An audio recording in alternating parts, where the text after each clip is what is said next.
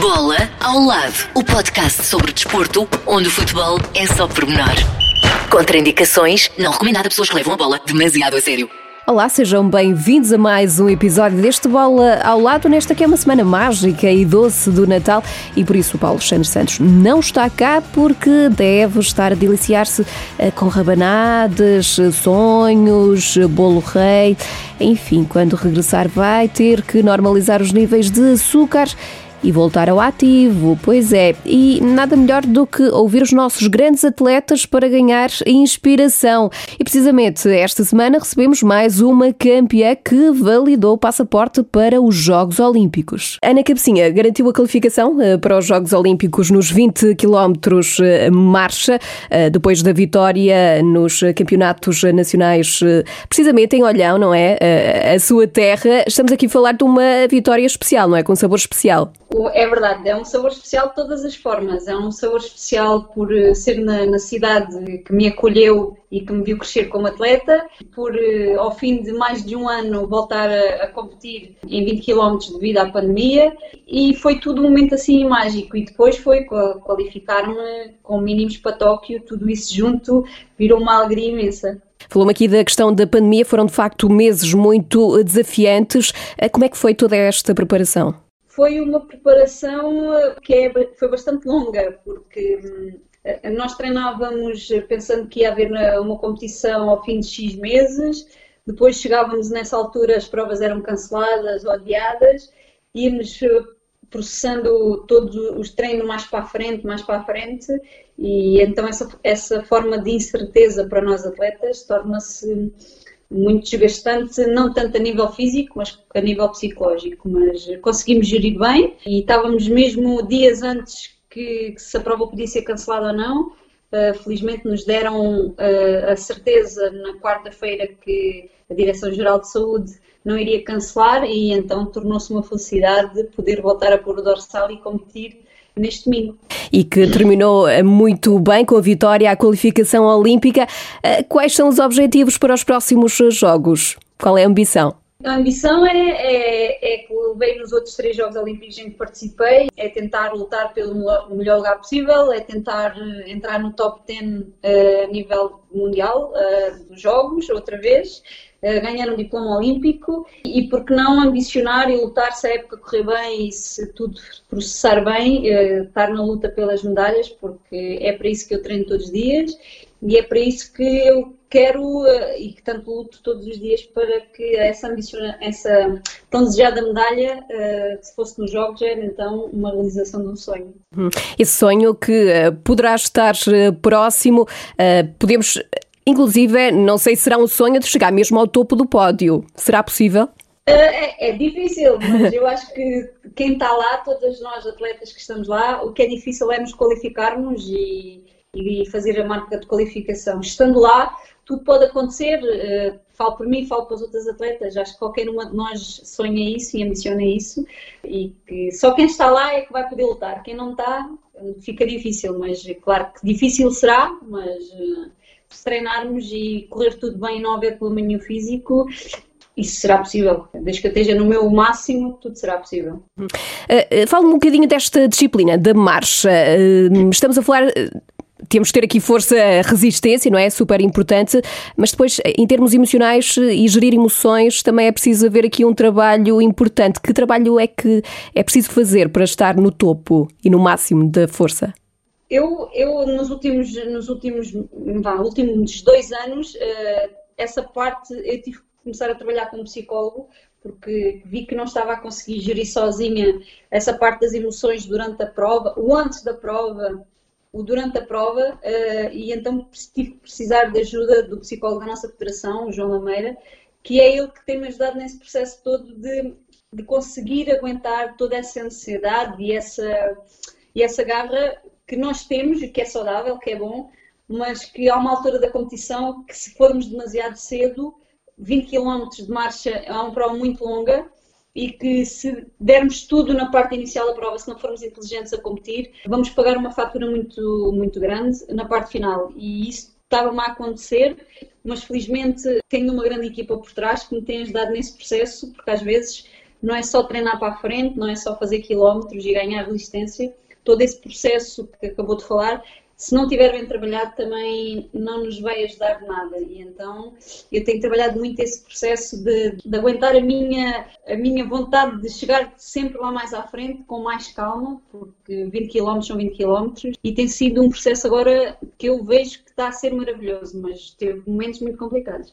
Teve que haver aí um trabalho também em termos de gestão de emoções. Eh, para além da, da, questão emocional, há também a parte técnica, não é? Claro, nós na marcha temos que nos preocupar, além de, das, das adversárias, da nossa resistência, da nossa condição física, estamos a ser avaliados por juízes, porque temos que estar sempre uh, tecnicamente a marchar com uh, os apoios no chão, não podemos fletir o joelho e tudo isso também vai nos processando mentalmente, que temos que estar bem tecnicamente, porque de 50 ou de 100, 100 metros está um juiz que nos está a avaliar, a nossa cabeça também tem que estar pensando na nossa técnica, que temos que marchar bem para não poder não irmos para a rua, porque há essa hipótese na marcha de podermos ser desclassificadas e eu felizmente eh, só tive uma vez eh, esse, esse desgosto, mas é sempre um processo que temos que gerir que temos pessoas a avaliar nos de X metros, que a marcha uh, tem essas duas regras, temos que um contacto com o solo e a flexão tem que ser sempre uh, eh, 100% fiável.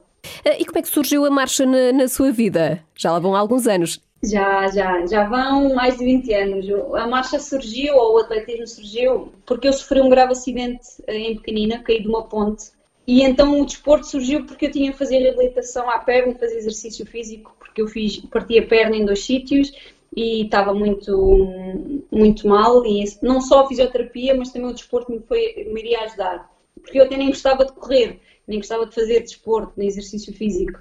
E, e essa paixão foi crescendo e depois a marcha eu venci uma primeira prova que participei, venci e o bichinho de ganhar ficou e foi crescendo e depois tecnicamente fui melhorando e fui ganhando provas e fui, viajando, conhecendo o, mundo e o país e então tudo isso surgiu e foi há mais de, de 20 anos que, que sou marchadora e, e, gosto muito daquilo que faço. Uhum. Disse-me aí que já viajou pelo mundo, pelo país, obviamente, pelo mundo também. Onde é que gostou mais de marchar?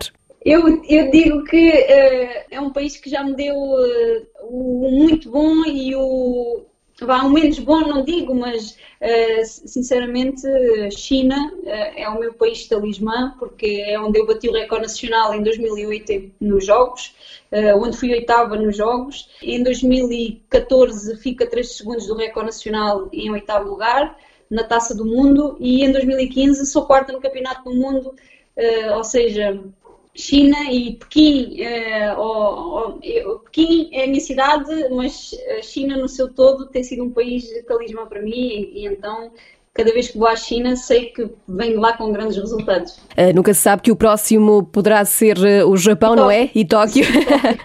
Espero que sim. E olhando para a evolução da marcha em Portugal, como é que tem visto esta evolução? Sente que há mais jovens atletas interessados pela disciplina ou nem por isso?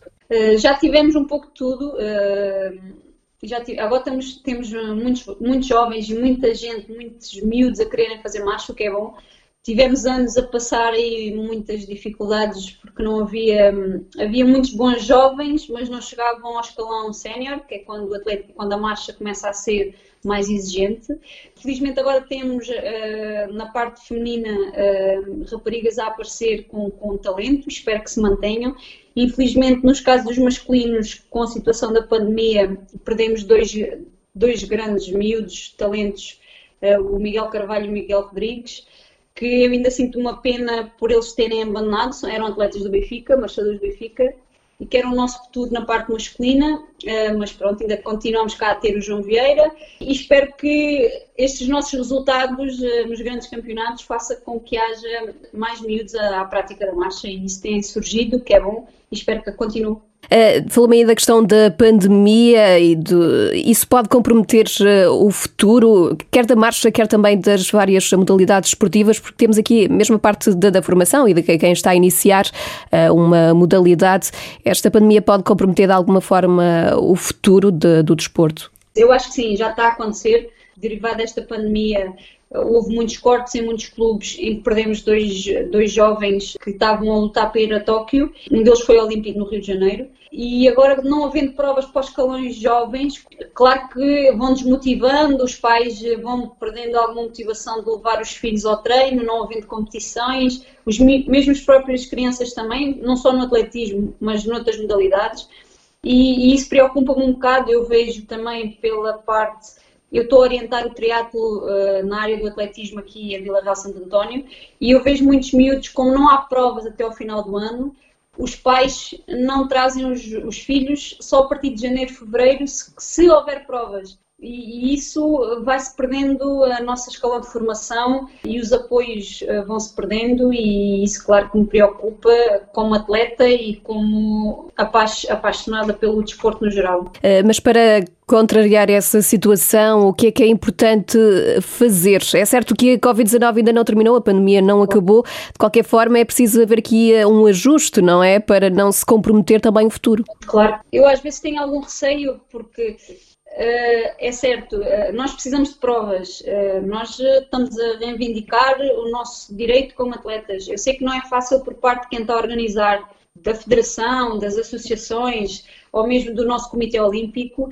A organização de uma prova é muito complicada com a situação do Covid. Eu compreendo, o Campeonato Nacional decorreu com o maior cuidado, as pessoas todas conseguiram respeitar tudo. A Federação e a Associação estão de parabéns por todo o trabalho que teve eh, e é esses exemplos que nós temos que seguir e acho que é esse exemplo que a Federação e que os clubes devem seguir para poder organizar provas. Infelizmente não pode ser para todos, como havia as grandes provas populares. Acredito que para já não possa surgir, mas eu acho que organizando estas pequenas provas com X de atletas e que todos nós tenhamos o cuidado da máscara, o afastamento, estamos ao ar livre. Eu acho que deixar de fazer a organizar provas ou deixar que o desporto morra um bocadinho é que eu acho que não, não deve, devemos combater e devemos todos lutar juntos para que isso não aconteça.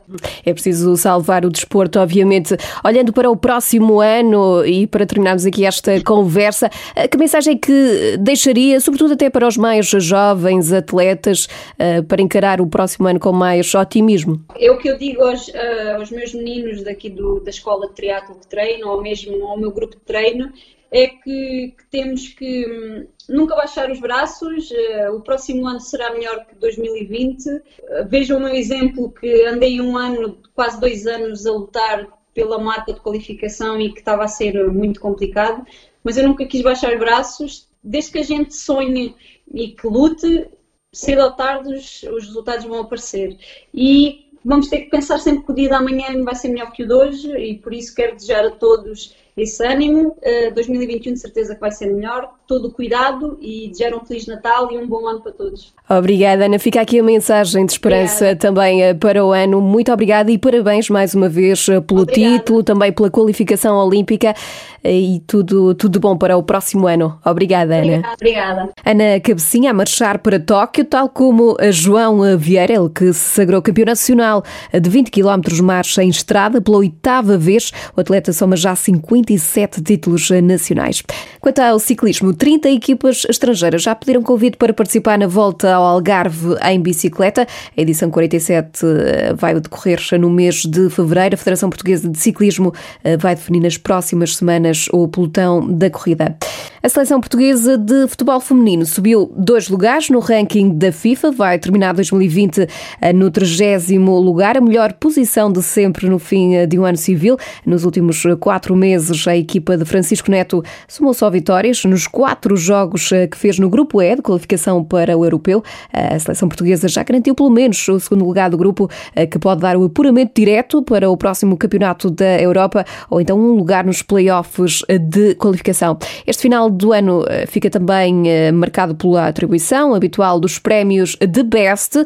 Este ano, o vencedor de melhor jogador foi Lewandowski, o avançado polaco bateu Messi, Cristiano Ronaldo. Eh, CR7 não venceu o principal prémio, mas faz parte do 11 do ano da FIFA. Quanto aos treinadores, Klopp foi o melhor de 2020. Nos prémios de Best, destaca ainda para o melhor adepto, é verdade. Venceu nesta categoria Marivaldo, Francisco da Silva, o eh, brasileiro adepto do Sport Clube de Recife, foi galardoado pelo esforço que faz para assistir aos Jogos do Clube do Coração. Marivaldo caminha 60 km para ver eh, o clube jogar. Isto sim, é amor. E por falar em amor, é tempo de eh, realçar os valores do desporto no nosso habitual.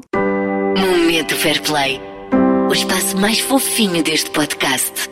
Começo com o Prémio de Ética no Desporto 2020 eh, do IPDJ. Foi atribuído ao projeto desportivo Handball for All. Eh, trata-se de um projeto da Federação de Handball de Portugal. Eh, foi criado em 2010 com o objetivo de implantar e promover o handball junto de todos os cidadãos, independentemente da condição. Estamos aqui a falar de um projeto inclusivo. A entrega do, do prémio por parte do IPDJ está prevista para a gala da Confederação do Desporto de eh, Portugal.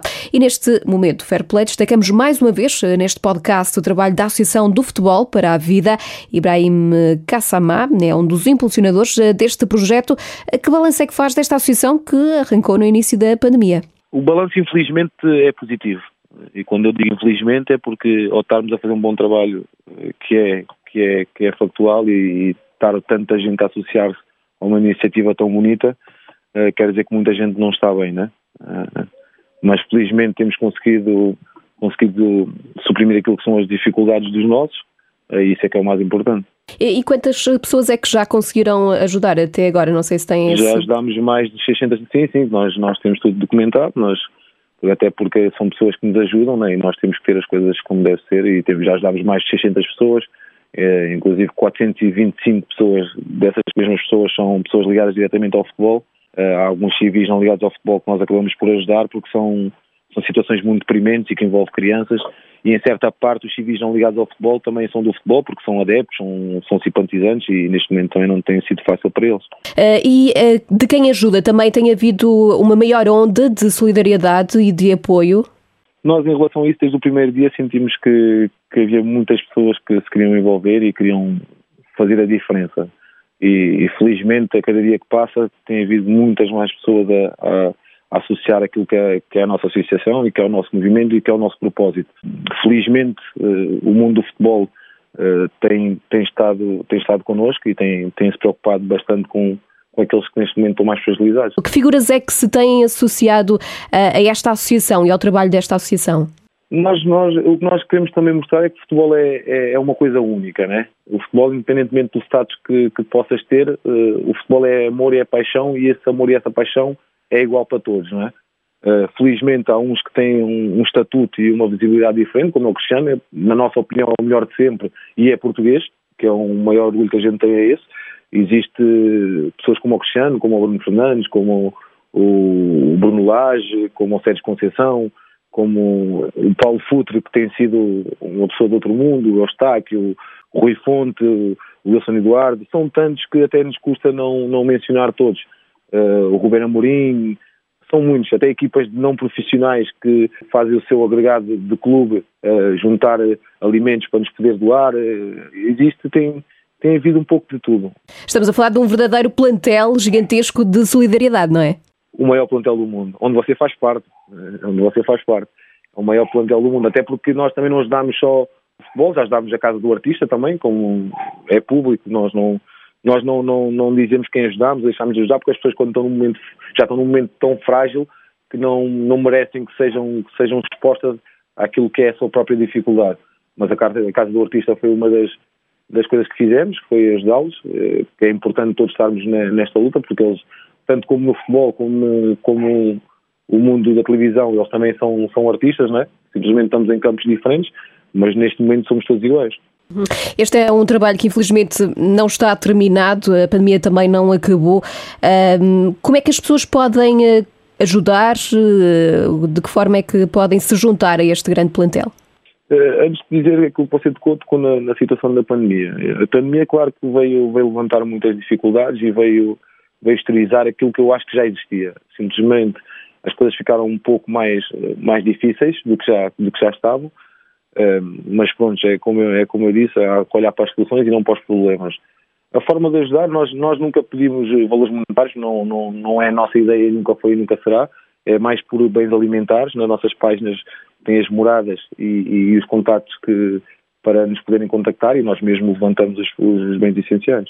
Uh, Falou-me há bocado da situação e que a pandemia veio uh, mostrar a dificuldade que muitos clubes atravessam, jogadores e outras pessoas ligadas ao mundo do futebol. Uh, é uma situação transversal a todo o país, as dificuldades que se tornam agora mais visíveis? Eu creio que sim. Acho que tem havido muitas desculpas de certa parte com a pandemia, mas acho que a pandemia não é desculpa de tudo. É claro que a pandemia ninguém estava preparado para isso, mas acho que a pandemia vai exteriorizar aquilo que já existia. Nós começámos isto desde março e desde março até hoje as coisas não, não têm melhorado, pelo contrário, têm piorado. Eh, eu falo no nosso meio, que é o futebol, acho que a pandemia só vai exteriorizar aquilo que já existia, porque há casos, há casos recorrentes ano após ano e, e, nós decidimos neste momento que era o momento certo para, para começarmos a ajudar os nossos, mas eu creio que a pandemia só vai exteriorizar. É claro que veio, veio, veio com força e, e veio deixar muitas, muitas instituições e, e muitas pessoas com muitas dificuldades, mas acho que já é uma coisa que vem de, de há muito tempo. E vocês uh, surgem agora também para tentar dar aqui alguma ajuda. Uh, que próximos passos é que se seguem uh, no trabalho da vossa associação? Nós temos muitas ideias, mas com, com aquilo que nós temos feito, basicamente nós quase não temos tempo para, para, para pô-las em prática. Mas vamos, vamos fazendo dia a dia, passo a passo, nunca dando um passo maior do que aquilo que é a nossa realidade. Nós sabemos que temos as nossas limitações, mas temos uma coisa bem maior que as nossas limitações, que é a nossa vontade de fazer o bem. E quando nós temos essa vontade de fazer o bem, com maior ou menor dificuldade, a gente acaba por conseguir, não é? Eh, porque o ser humano basta querer para conseguir atingir, ou estar perto de atingir. Nós temos apanhado muitos jogadores, então no início até agora que ficaram quase ao abandono, jogadores estrangeiros. Epá, felizmente temos uma empresa que, que faz as casas modulares que, que se disponibilizou a, a, a, ir com a nossa ideia para a frente, que era criar uma casa-abrigo para os jogadores, porque nós também temos dado, demos abrigo a muitos jogadores, pagámos passagens, naqueles momentos de transição para eles não ficarem, não ficarem ao Deus dará, porque Portugal é um, é um país exemplar no, no saber receber e não fica bem então deixar os jogadores nesse, nesse patamar de, de abandono. E nós temos, queremos, queremos e temos a certeza que vamos conseguir avançar com esse projeto, que é criar, criar a casa-abrigo para, para, os, para os jogadores e para as jogadoras, porque nós também já, também já apanhámos jogadoras também em situações muito complicadas que tivemos que pagar a passagem para, para os seus países e, e basicamente é, é isso, é dia a dia e procurar sempre soluções para os nossos. Não? Muito bem, fica aqui retratado o trabalho desta Associação de Futebol para a Vida, ainda com muitos projetos eh, pela frente e aqui o mais importante, a solidariedade. Ibrahim, muito, muito obrigada pela conversa e continuação de bom trabalho. Obrigado e boas festas para si e para os seus. Do Futebol para a Vida, uma associação que continua a ajudar quem mais eh, precisa e é neste espírito de solidariedade que termino este episódio. Boas festas e até para a semana, já com o Paulo Alexandre Santos. Bola ao lado, o podcast sobre desporto, onde o futebol é só pormenor. Contraindicações, não recomendado a pessoas que levam a bola demasiado a sério.